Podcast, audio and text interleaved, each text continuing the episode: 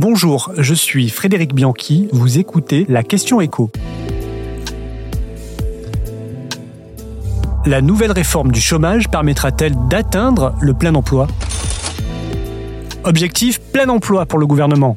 Après les réformes du précédent quinquennat, le ministre du Travail Olivier Dussopt a dévoilé le nouvel outil de l'exécutif pour réduire encore le chômage. Place donc à la météo de l'emploi ou au feu de circulation, comme vous préférez. À partir du 1er février prochain, la durée d'indemnisation des chômeurs sera susceptible d'évoluer selon la conjoncture. Concrètement, il y aura des périodes vertes, favorables pour l'emploi. Alors qu'est-ce que c'est une période verte? C'est lorsque le taux de chômage est sous les 9% ou lorsqu'il baisse durant trois trimestres consécutifs. Durant ces périodes, la durée d'indemnisation sera réduite de 25%. Combien de temps pourra-t-on toucher son indemnité chômage? Eh bien, ça dépend de l'âge, comme aujourd'hui. Pour les moins de 53 ans, ce plafond va passer de 24 mois, c'est aujourd'hui la durée, à 18 mois. Pour les 53-54 ans, on va passer de 30 mois à 22 mois et demi. Et enfin, pour les 55 ans et plus, cette période sera réduite à 27 mois contre 36 aujourd'hui. Actuellement, la France est dans une période verte. Les nouveaux demandeurs d'emploi du 1er février seront donc soumis, sauf retournement de conjoncture, à ce nouveau régime. Mais il y aura aussi des périodes rouges. Là, c'est lorsque le taux de chômage repassera au-dessus des 9% ou lorsqu'il augmentera de 0,8% sur un trimestre. Dans ce cas de figure-là, retour aux anciens droits.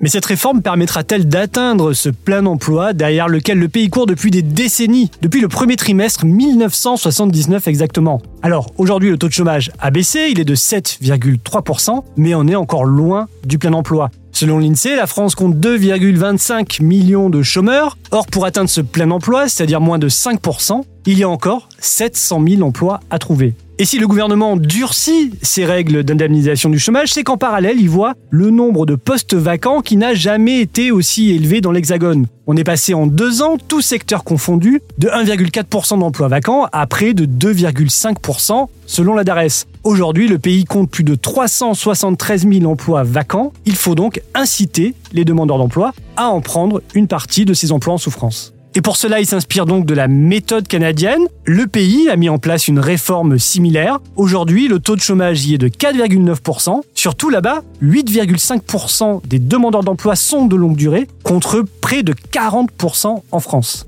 Mais cette réforme ne suffira certainement pas à atteindre le plein emploi. Le gouvernement devra jouer sur deux autres leviers, la formation des chômeurs vers les métiers en souffrance et surtout l'incitation des entreprises à embaucher des seniors, ce qu'elles ne font pas vraiment aujourd'hui. Vous venez d'écouter la question écho, le podcast quotidien pour répondre à toutes les questions que vous vous posez sur l'actualité économique. Abonnez-vous sur votre plateforme d'écoute préférée. N'hésitez pas non plus à nous laisser une note et un commentaire. À bientôt!